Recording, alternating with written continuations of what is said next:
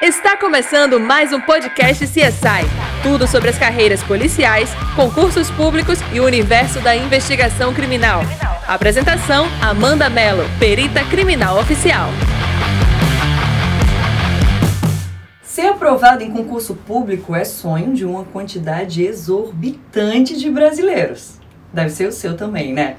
Bom, o serviço público atrai pessoas que buscam estabilidade e bons salários. E é exatamente por isso que a concorrência é sempre tão alta. Você já deve ter visto também. As dificuldades não param por aí, o problema é esse. Além da concorrência, existe ainda todo o processo de preparação. E quem é concurseiro ou já prestou concurso público sabe que alcançar a aprovação é difícil. A grande verdade é que são aprovados os candidatos mais preparados e não os mais sortudos. Portanto, se você pretende ser servidor público, o melhor caminho é estudar e muito. Não é segredo que uma das maiores dificuldades encontradas pelos concurseiros é estudar legislação e regimento interno, principalmente para aqueles que não se formaram na área jurídica e terão que fazer prova de noções de direito. É o que acontece muito nos concursos das carreiras policiais. Cargo não só de delegado, mas de agente, de perito, de investigador, é cobrado essas noções.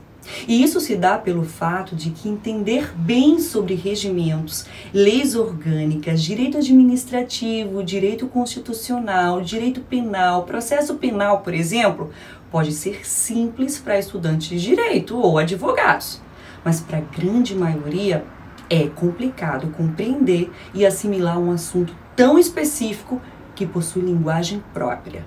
Muitos concurseiros optam por evitar estudá-los pela complexidade, deixando legislação e regimento interno para estudar por último ou quando sobrar um tempo.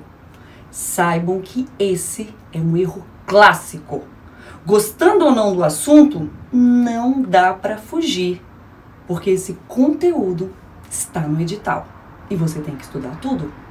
Eles são cobrados e as questões não são nada superficiais. Assim não basta só estudar leis, é preciso compreendê-las, estudar a fundo. Pensando nisso, eu vim te ajudar. Eu trouxe importantes dicas que irão te ajudar na hora de estudar legislação e regimento interno. Estão preparados para ouvir? Então anota aí. Dica número 1: um, leia o edital. E sim, a frase é imperativa. Muitos candidatos chegam no dia da prova surpresos com o que está sendo cobrado pelo simples fato de sequer terem lido o edital do concurso. Se resume aos requisitos do cargo e ao valor da remuneração. Por isso essa dica não é só para quem está estudando para uma prova de direito não, tá? Ó, em todo edital sempre haverá a parte da legislação. Aqui já começamos a primeira distinção, anota aí.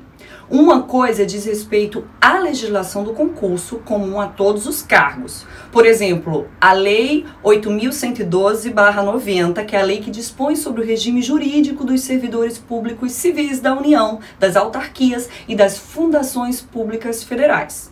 Outra coisa é a legislação pertinente ao seu cargo. Por exemplo, a Lei 12.030, cobrada para o cargo de perito. Naturalmente, será cobrado apenas ao referido cargo quando a lei é específica. E você há de concordar que quando estudamos algo que tem a ver com nossa função, hum, a leitura flui, né? Você dialoga com a lei. Mas quando você tem que aprender termos do juridiquês, hum, hum, a situação fica complicada. Portanto, a primeira ação a se fazer é separar a legislação do seu edital entre aquilo que é de conhecimento comum a todos os cargos e aquilo que diz respeito apenas ao seu cargo. Enumere tudo que for lei, que for regimento, código, legislação correlata e afins do seu edital porque assim você conseguirá visualizar e melhor planejar como estudar cada tópico até o dia da sua prova. Anotou essa dica? Simbora para a dica de número 2: material para estudar a lei. Ó, depois de cumprir as indicações da minha primeira dica, você se questiona: tá, Amanda, mas onde eu vou encontrar esse material todo para estudar? Bom, gente, primeiro eu digo cuidado. É, cuidado, porque sabemos que você vai jogar o número da lei na internet e baixar a primeira lei que encontrar. Gente, isso é muito perigoso, pois há um mundo assim de materiais gratuitos, mas sem nenhuma qualidade na maioria das vezes. E quando se trata de como estudar leis para concurso, o risco de você baixar algo desatualizado hum, é grande, gente. Então, se o estudo é de lei seca, a referência, anota aí a dica que você precisa ter é o site do Planalto, esse que está aparecendo aí na sua tela, porque lá ficam reunidas todas as leis, decretos e tudo mais. Essa será a sua fonte oficial e gratuita. Gostou, né? Naturalmente haverá regimentos de órgãos que você não encontrará nesse endereço eletrônico, por se tratar de leis que regem determinada atuação de um órgão, dizendo respeito somente a ele. Nesses casos, gente, anota outra dica. Você deverá acessar a página oficial do órgão para ter acesso ao regimento dele. E 100% gratuito e atualizado e principalmente de confiança. Esse item 2 é muito importante, pois com o material certo de estudo de leis, você estará seguro do que encontrará na sua prova. Imagino que você, em sua pesquisa pela lei que está no edital, baixou a primeira lei que olhou no site de busca, né? Essa lei já poderia estar desatualizada, mas você nem notou. Aí pensa comigo, chegou o dia da sua prova e você não consegue aplicar o que estudou de acordo com o que a banca está pedindo. Nossa, vai ser frustrante. Isso tudo por conta de um material desatualizado. Isso vale para materiais de cursos presenciais, apostilas de banca de revista de jornal que você compra, cursos online. Ao adquirir esses materiais, gente, você tem que ter certeza que eles estejam atualizados, de acordo com as normas vigentes exigidas em seu edital. O segredo de como estudar leis para concurso depende muito da qualidade do material que você utilizar, tá? Vamos para a próxima dica? Dica de número 3. Estude a lei fazendo marcações e associações. Dentre os requisitos de como estudar leis para concurso está o uso de algumas técnicas de estudo. Não basta estudar, tem que saber estudar e você já sabe o que tem que ser estudado. Você já separou as leis, já adquiriu um bom material de acordo com a dica 1 e 2, perfeito. Agora é o momento de sentar e ler. A gente sabe que, diferentemente de uma videoaula, de um professor super didático, o estudo de leis para concurso vai exigir muito da sua concentração. Pensa comigo, uns 200 artigos para serem lembrados no dia do seu concurso. Minha dica é: faça marcações. Mas não faça imediatamente, tá? Pensa comigo. Você nunca leu a lei e ao término da primeira frase, que contém cinco linhas, você já marcou de amarelo quatro delas. Autossabotagem, gente. A marcação de lei serve para facilitar a sua revisão no futuro. Mas eu vou falar sobre isso na dica de número 5. Ó, como que eu vou saber, Amanda, o que é importante e grifar de maneira correta? Calma. Você só sabe que determinada parte é importante quando a compara com as demais. Quando o professor falou para você prestar atenção naquela parte X da lei. Quando você faz questões de concurso para treinar e percebe o alto índice de cobrança em prova. Você precisa ter esses critérios de marcação. E esses critérios têm como base essa sequência que eu falei para vocês.